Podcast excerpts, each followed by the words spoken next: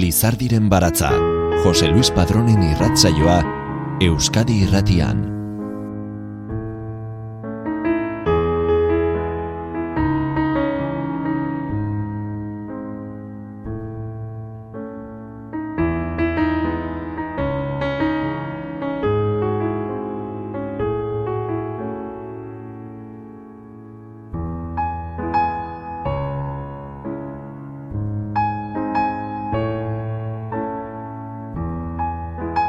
Gabon guzioi ongietorri lizardiren baratzaren irrasaio berri honetara.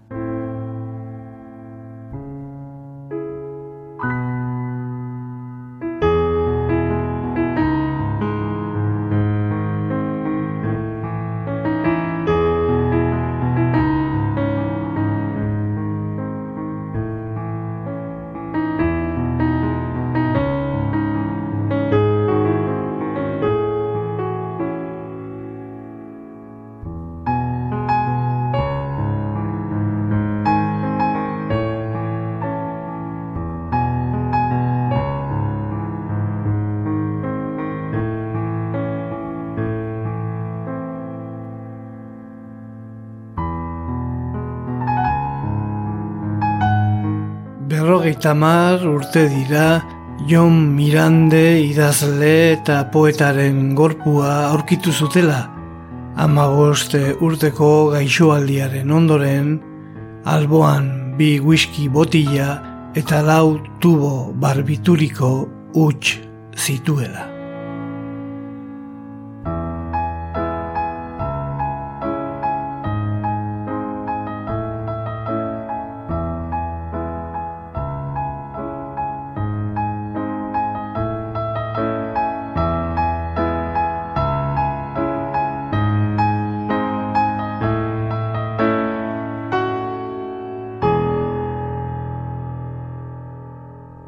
Utxe egin zuen, egu berrietako jai eta ospakizunetan. Ez familiako itzordura azaldu zen.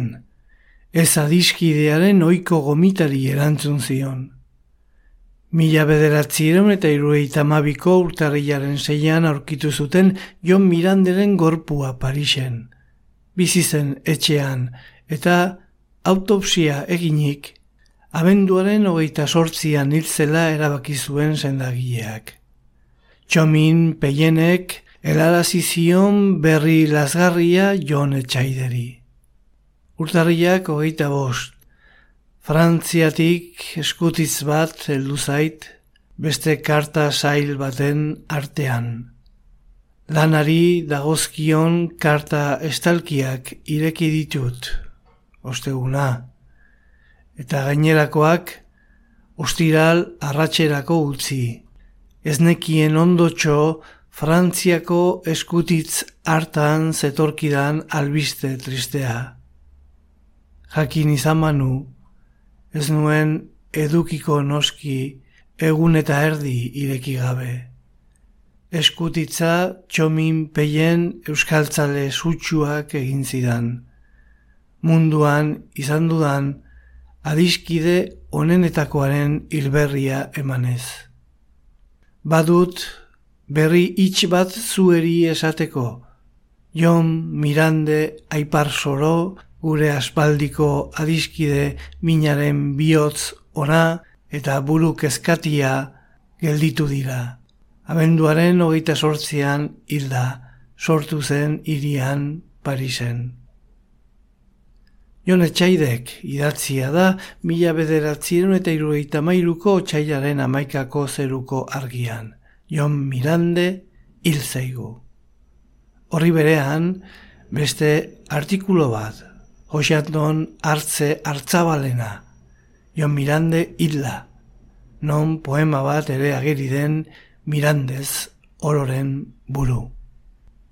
Jon Mirande hilda. Beste batzuei, hilzaie Jon Mirande. Bere adiskide min izan zen txomin peienek onela zidan eriotzaren berri ematean. Euskal Herriak ez zuen haren ideien eta haren gorputzaren beharrik. Sarako etxe berriren lanak lapurdiko biltzarrean ukan zuten harrera ona ukan dute miranderen izkribuek. Herriari bide zuzena erakusteko sortu ziren. Bideak estutzen jotake diarduten beste zenbait taldetzoren artean. Gainera, jarraitzen du txominek, haren poema bildumaren ez publikatzeak oraingo Euskaldunen joerez etxitua zegoen. Etxitua, Parisen sortu eta etxitua, Parisen hilda. Ia inor konturatu gabe eta inuzente egunean. Orain hilabete batzu ordurako gaixorik Psikiatrak galdetu zionean ea zer izan nahi zuen bizitzan onela erantzun omentzion jonek, ni idazle. Arriturik nago nola ez dugun miranderen eriotzaren berri lehenago jakin. Bere guraso xuberotarrek, betiko Parisera deserriratuak, ez bide zioen laguntza handirik eman euskara ikasteko. Aitzitik herri berrikoa egin nahi zuten osoki jon gaztea. Hala ere, mirande, bakantzetan bere osaba xuberotarraren etxera etortzen zelarik, ohartu zen nori eta zeri gorde behar zion atxikimendua hemengo euskalki guztiak ikasi zituen eta sakondu. Idazle fina nik neuk ezagutzen dudan finenetakoa eta bakana. Gauza hauek deus gutxi balio dutelako gure herrian, jaso zituen mirandek horratzaren alde guztietatik mila goraintzi bereizi.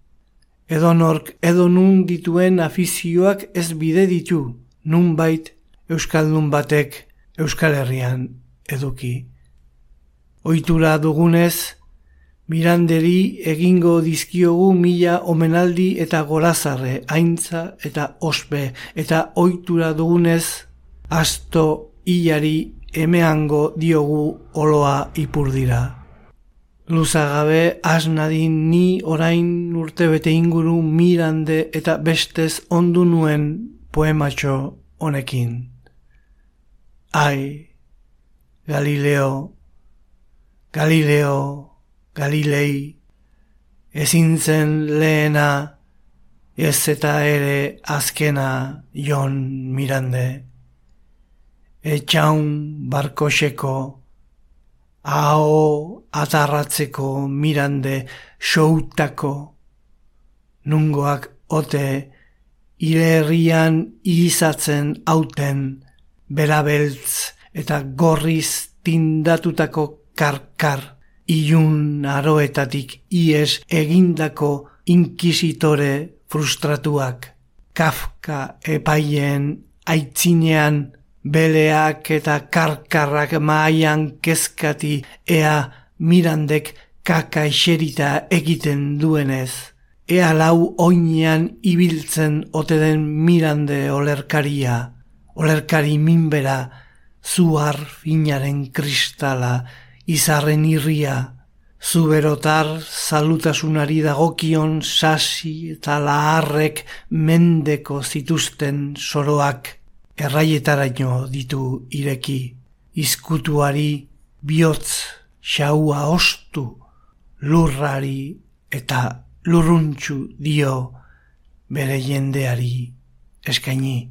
Hori guztiaren gatik, jon, zeru eta infernuaren iragana eta torkizunaren giltzariak sua irazekirik ditek gordetzen. Erretzaileak zai, beren ofizio antinko. Biotzak sutaratzeko taupadaka dirauteraino. Nungoak ote, ez dakik nungoak diren, ire belarriak ez badituzte oraindik gortu, ire begiak lausotu, jakinezak, ire herrian badirela oraino, bele eta karkar karkrateko guztien gaindi, igelaren kantu ozenak xaramelatzen dituzten jendeak. Igela isiltzen bada nork aintziretan maitasun goze den ilargiari kantatuko dio aintziretan eta gauaren isilean. Oxenton hartze arzabal, zeruko argiatik hartuta.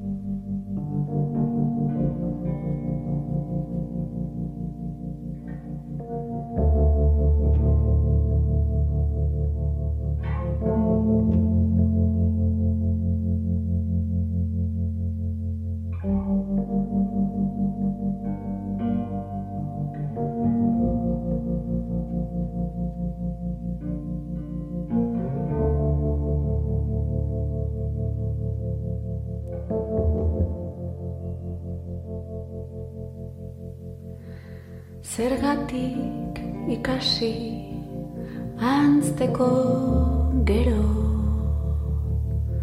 Ikasiak oro. Zergatik ikusi hainbertze lurralde. Hainbat hainbat jende. Ezer ezin Zergatik lastandu Zergatik iguindu Bilar edo etzi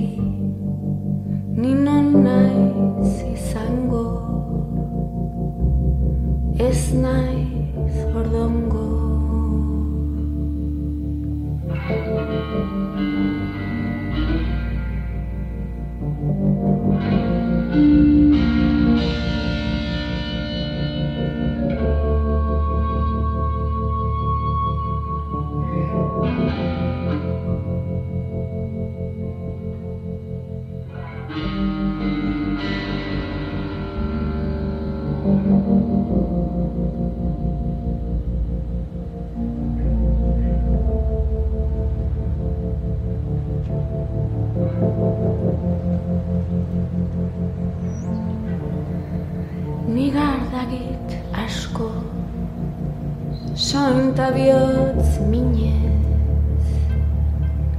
Irazeki minez. Zergatik zertako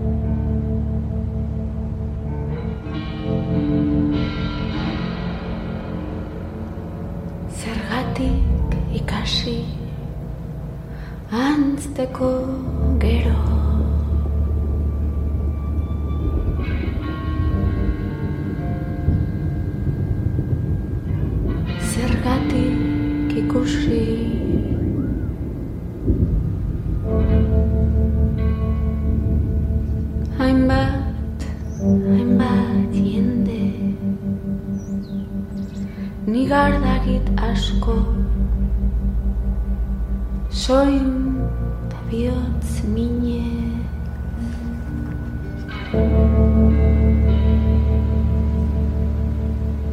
Zergatik zertako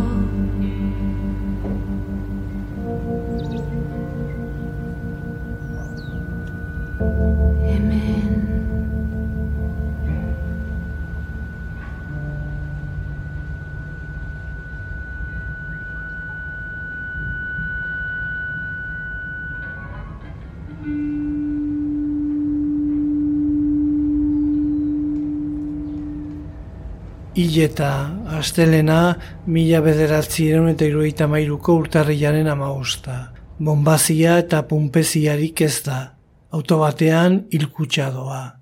Aurretik zenbait ibilgailu.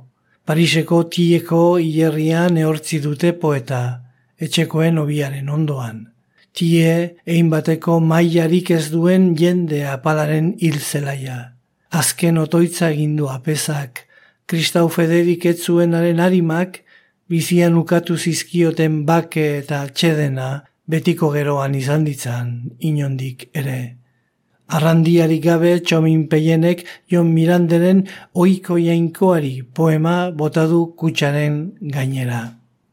Oiko jainkoari, eli eli lama sabaktani, Josu Bar Josef, Nazareten zinaudelarik, templu eipean itzal eta itzemaiten oi zergatikan hor. Ez zeitu judu zahar batek, judako zuain gazte hori, jota moztu. Josu bar Josef, ebili naiz zure elizetan, ezkoen suan bihotz, sor aur sutu naiz. Nuen orduan rabi zure baitan sinesten, eta ondikotz, aingeruen baitan ere. Josu bar Josef, ikasleak zurekin ziren, zuk ereitean nola gari goieleak, ni ere izan nauzu mintzo nire anaiei. Baina anaiok errandute itzaur, ertzo. Josu bar Josef, badut otoi egin gau erdiz, argizagia begimakurso zainetoi eta zukaldiz utzi nauzu, zergatik harren, zergatik harren, ono txezko jainko Josu. Josu bar Josef, badut burruanin zuri aitzi, bihotzean osk bainituen zazpi ziraun, zeure mundu on soilik nago edozein zakur zorion txurik bezira, ni bainoago. Josu bar Josef deitu zaitut, aizen artetik, hilbeltz erdiko gau hilartan zurtz eta zut. Argizagia espainer txiparrez zegoen, zeure zerutik deus ez duzu iardetxi. Josu bar Josef gaztaroan maite zindudan, maitakeri ark noradino nau iroan, gaur juduseme gutartera itzul bazinde, gurutzifika zindezaket nikostera. Arrezkero Kieko hierriko amalaugarren alderdiko amabigarren lerroan, oita mazazpigarren zuloan datza, Jon Mirande aipasoro. Kristauaren gurutzea du tomba gainean. Ari erra gorrotoa eta borondate gaiztoa bazizkion ere. Ileta elizkizuna santontoan de kantzeba elizan izan da ledrurrolin iribidean. Ez da jendetzarik bildu, berrogeita amarren bat harima hor bait. Tartean dira familiari ezagunak zaizkion miranderen bizpalau adiskide lagun eta beste zenbait pertsona. Jonen, baina beti jan etxekoentzat, kidetzat hartu dituztenak. Antxe da txomin peien ere baino ez du Elizara sartzeko urratxik ez imintziorik egin.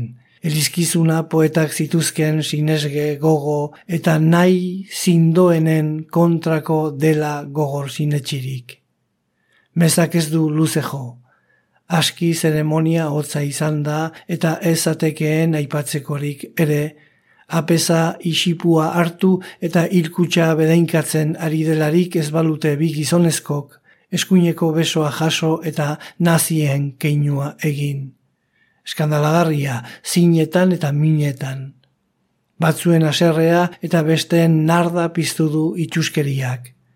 Jan Miranderen lagun George Pinaul izan da keinu dorpe hori egin duenetarik bat, bestea guztizargi eta garbiki identifikatu ez badut ere eskuin muturreko bretoia da, Miranderen lagun ura ere apesak ez dio kutsa bedeinkatzeari utzi poetaren idatzia harren.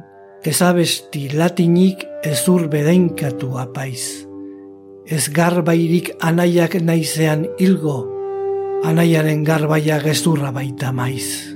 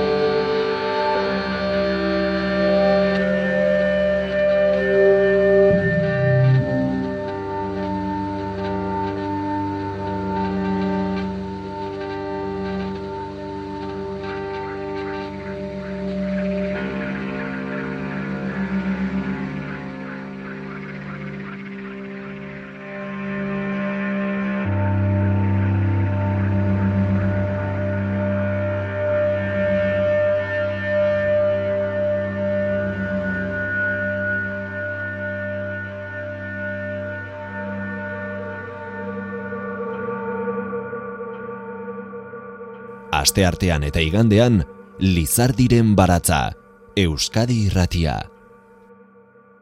Jon Miranderen bizitza eta literatura inkonformistari buruz mintzatu zen txomin peien idazlea zena 2005ko eako poesia egunetan. Txomin peien idazlea eta euskaltzaina hil zen joan den abenduaren amabian, larogeita urte zituela. Mila bederatzieron eta irurogeita bian igela euskal aldizkari heterodosoa sortu zuen Jon Miranderekin batera. Zaitegi, Ibragaina Beitia, Michelena eta Arestiren gertuko, belaunaldi eta Euskal Herri desberdinen arteko zubilana egin zuen txomin peienek. Mirande eta Arestirekin batera Euskal literatura modernoaren aitatasuna ere aitortu zaio. Aske izatea ez merke atera Miranderi. Jo Miranderen bizitza eta literatura inkonformistari buruz mintzatu zen txomin peien idazlea eako poesia egunetan. Jo Mirande depresibo zegoenean nazi bilakatzen zen eta depresiotik ateratzen zenean abertzale. Mirandek bi aurpegi zituen txomin peienaren adiskidearen arabera. Gure artean abertzalea zen baina bestela nazia. Hau bizarri gabe mintzatu zen peien adiskide min izan zuen idazleaz, 2005ko hartan, ean, bizkaian, poesia egunetan. Mirande naziaren laguna ginen, handima ibinaga beitia nazionalista, Jon Etxaide Kristaua, Gabriel Aresti ez eskubikoa eta nineu. Peienen arabera, Mirandere zor zaio euskal literatura modernizatu izana. Batzuek esaten dute arestirekin hasi zela modernitatea, baina arestik zioen, Miranderen gatik izan ez balitzez lukela euskara idatziko. Arraitzaileak izan baitzituen Mirandek, Aresti eta Joseba Sarion India esaterako azken horrek Puerto de Santa Maria kartzelatik idatzitako gutunetan Mirandez galdetzen zion behieni.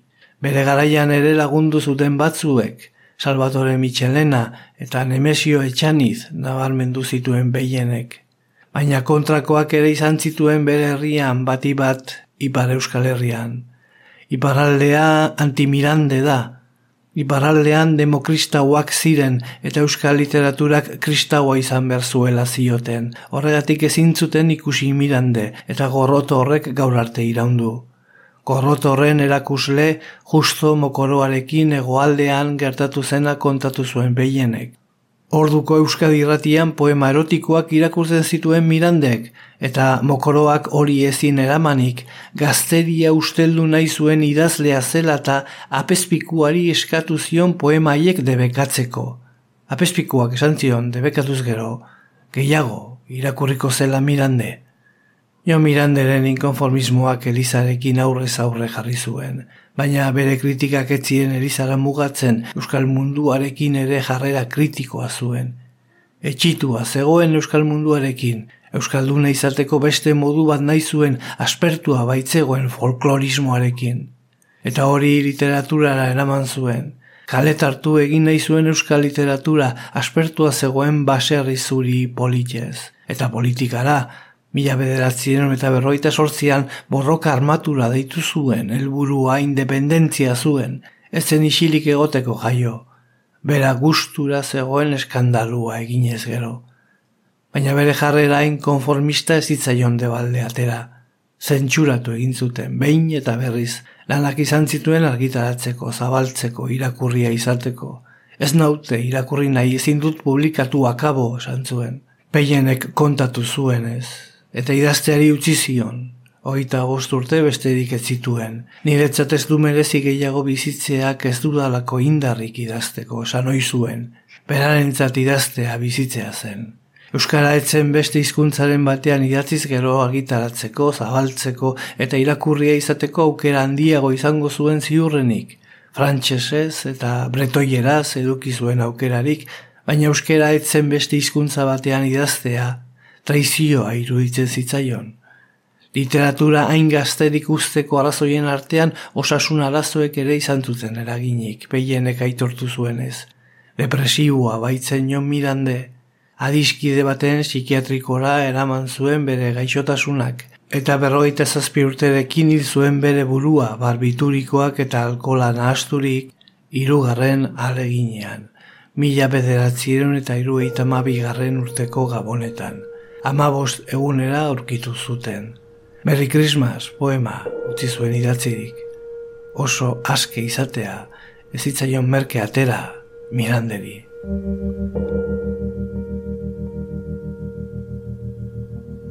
Ekia jaiki zeneko Neskari mutil bizkorrak Neoiz ez hau antziko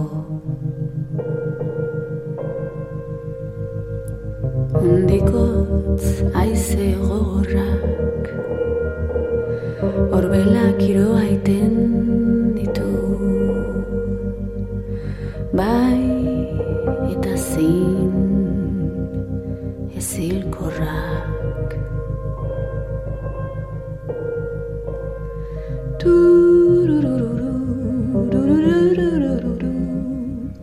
Zenean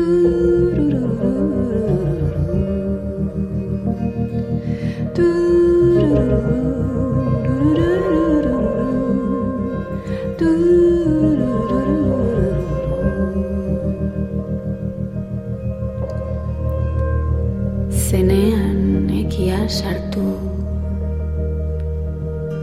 Bertze batekin hitz hartu Zuen beti maitatzeko. Undikotz aize gogorrak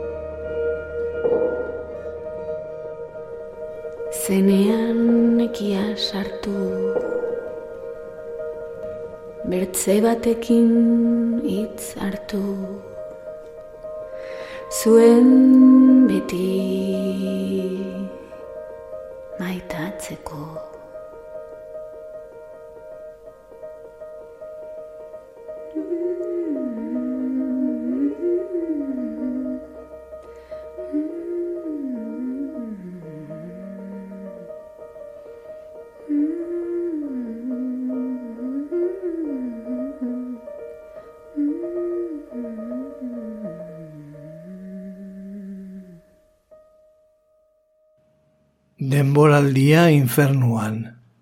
Mila bederatziren eta berroita mesortziko martxoan ama hil zaiolarik, Mari Aipasoro arabarko, hasi da hiltzen semea. Zauri bizia eragin dio eriotza horrek jani, eritzerainokoa eta gero eta gehiago da edariari emana. Ez ongi, larri, hainbat obsesio eta fobia erakutsi ditu, eta sikastenia diagnostikatu dio sendagileak.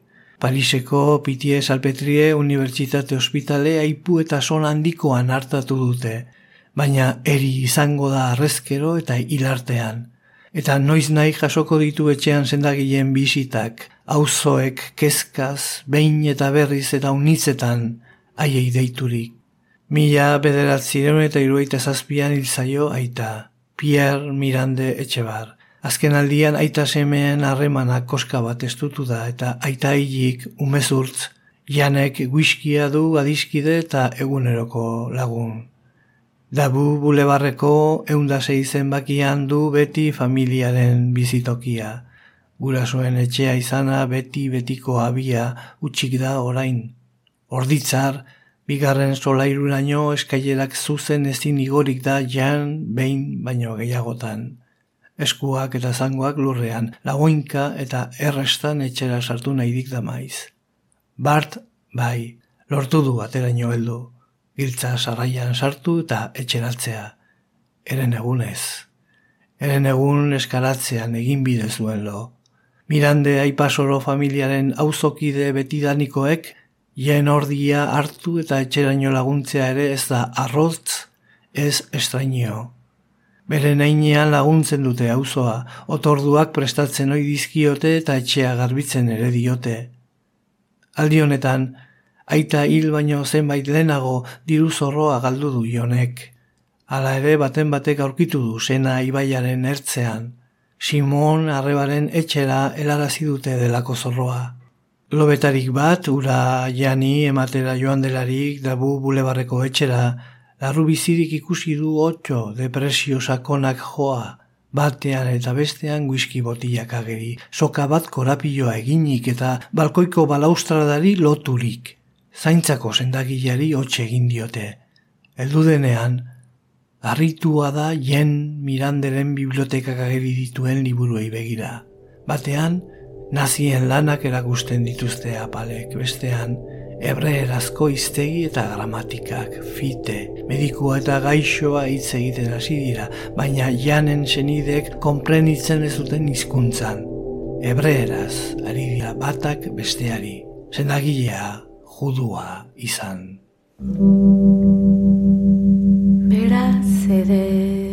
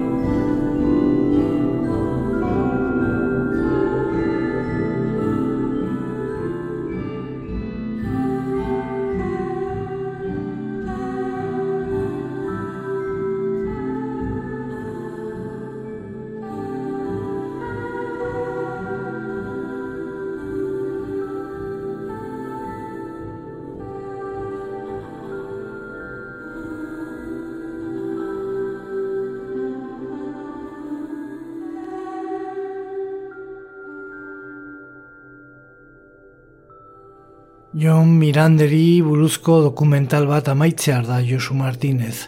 Garaiz eta lekuz kanpo zegoen norbait izan zen, niri alako pertsonaiak gustatzen zaizkit, konplexuak, aitortu du zinemagileak. Mirande film bat egiteko zirriborroa deituko da, eta ikerketa bat du ardatzean, Denek hitz egiten dute Miranderi buruz, baina pelikulak proposatzen duena da Miranderi berari ematea hitza, berak hitz egin dezala bere biziaz eta bere obraz. Martinezen azalpenak dira, horretarako dispositibo filmiko bat prestatu dute. Eta idazlea eta haren lana gertutik ezagutu duten zenbait lagun ere agertuko dira, baita inoiz erakutsi gabeko materiala ere. Sei kulturgile elkarrizketatu zituen berria egunkariak. Josu Martinez bera, Amaia Elizalde, Lourdes Otaegi, Elena Setien, Xabi Erkizia eta Pati Urkizu. Jo Miranderen izenak eta nain figurak beti piztu izan duten kezka eta liura azaldu eta ulertu nahian. 2008ko abenduaren hogeita zazpian izan zen hori. Azpimarratu behar dugu alaber poetaren eriotzaren berroita margarren urte honetan, Deabroaren eskola literaturzaleen taldeak euskaraz sekula argitaratu gabeko mirandaren artikulu, poema eta gutunak aurkeztu dituela. Zehazki, poeta, narrazio gile eta aur besoetakoa, eleberriaren egilaren amabitestu, artikulu, poema eta gutun argitaratu zituen joan den urtarriaren lauan. Lehenengoz euskarara ekarriak, baita mirandek gulben penaut bretoi lagunarekin batera idatzitako poema bat ere. Donostian egindako orkezpenean azaldu zutenez, bederatzi pertsonek hartu dute parte itzulpen azterketa eta argitalpen prozesuan. Mikel Soto, Irati Jimenez eta Esteban Montorio de Abroaren eskolako kideak. Padrik Anjabask, bretoierazko itzultzailea, Jose Agustino Arrieta, Edorta Jimenez, Jon Alonso eta Bego Montorio itzultzaileak eta Urko Aiartza, Olaso Dorrea Fundazioaren zuzendaria.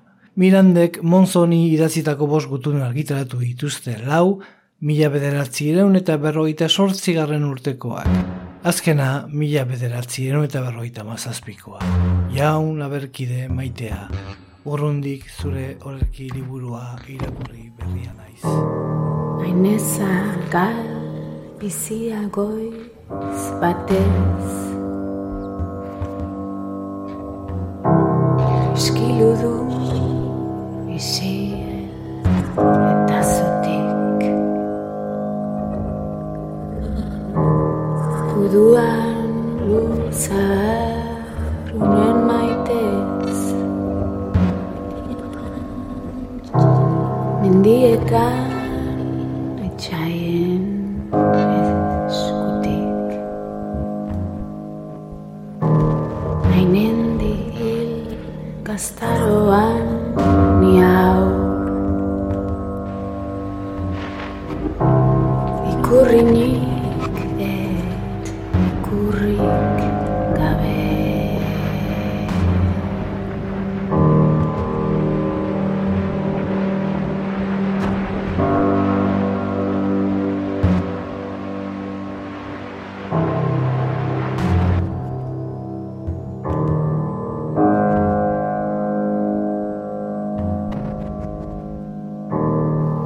Espainetan otoitzik ez burrau. Itzalik ez baiko ez erabe. Ainitza gal atx harima odol. Iretako ire jainko edol Zaharra lur mendi gudu baten Iguzkiek inguruz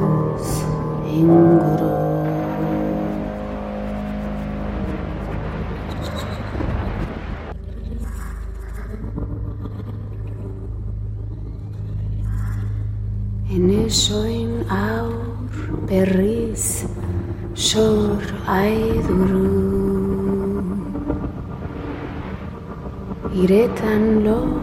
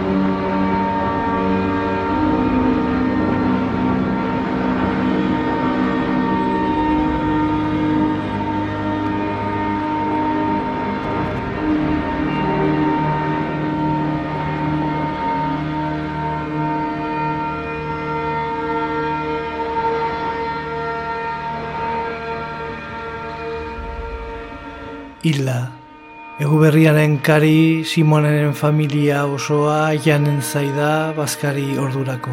Ez da ordea ageri, eta nahi eta ere ezinarekin harremanetan sartu. Janek ez baitu etxean telefonorik inoiz izan. Agian bidaian da edo agian adiskideren batekin da pentsatu dute. Urtatxi garan da eta janen berririk ez dute, jakin dute, atik. Ez diola bere lagun Michel Turiak idazle eta kazetariaren gomitari erantzun, eta ama egun ere badira lanean oinik ezarrik ez duela. Horiek egin bat baino gehiago kezkarazi dute Simone. Hartu du semea lagun eta nebaren etxera egin dute. Atea ireki baiko kiratsak iragarri die begiek baino lehenago ikusi dutena. Oean datza jan, whisky botilak utxik beti zoruan barbituriko zenbait gaumaiaren gainean. Begiz jodute paper zati bat, jan neoiz ezauta antziko. Aldi honetako maitale duen Lois Blenik idatzia da. Horengo batean jakingo dutenez, biziaren eta eriotzaren arteko azken borrokan ikusi du Loisek jen. Bakea, emateko, bakarrik usteko, sendagilerik ez deitzeko agindu dio emakumeari.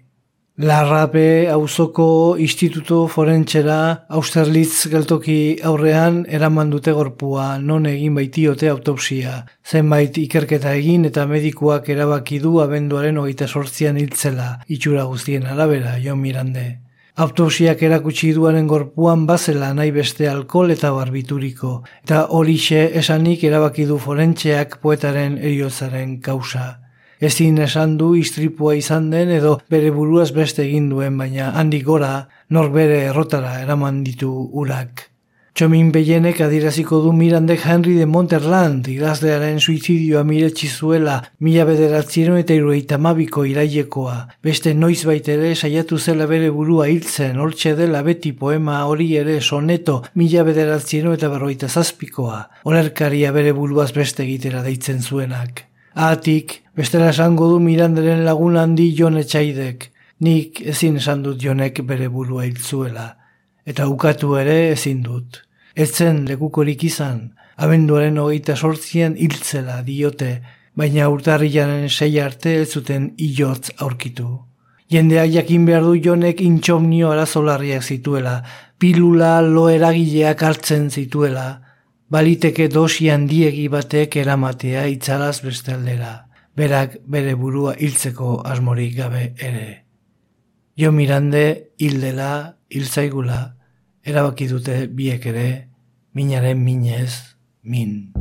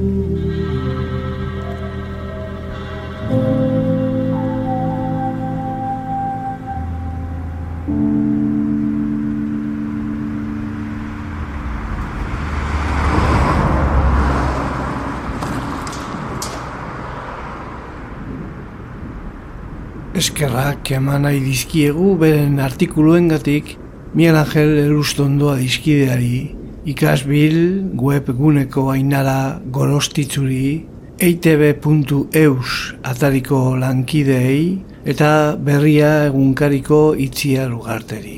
Eta eskerrak ematea osorik entzun izan dugun Mirande diskoaren gatik Elena Setien Grande Deis eta Xabi Erkizia musikariei. Aintziko urerat ilargi laurden bat erorizan zuri jori gauko zitu zori. Igelek jandute igeltxo igelariek. Orain berriz intzirika dagoz igel igeltxoak igel igeltxo xoroak. Gau minean antziko igelek dute ai, ei, ilargi min. Mi esker zuen arretagatik, datorren Aster arte.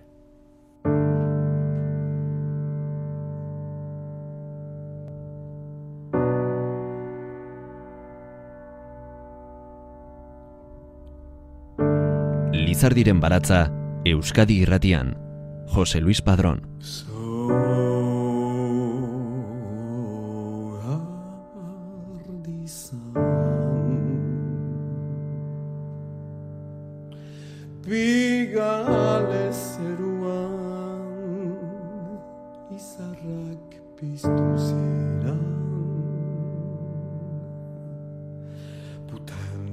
Sabelean arno beltzan Botz kanto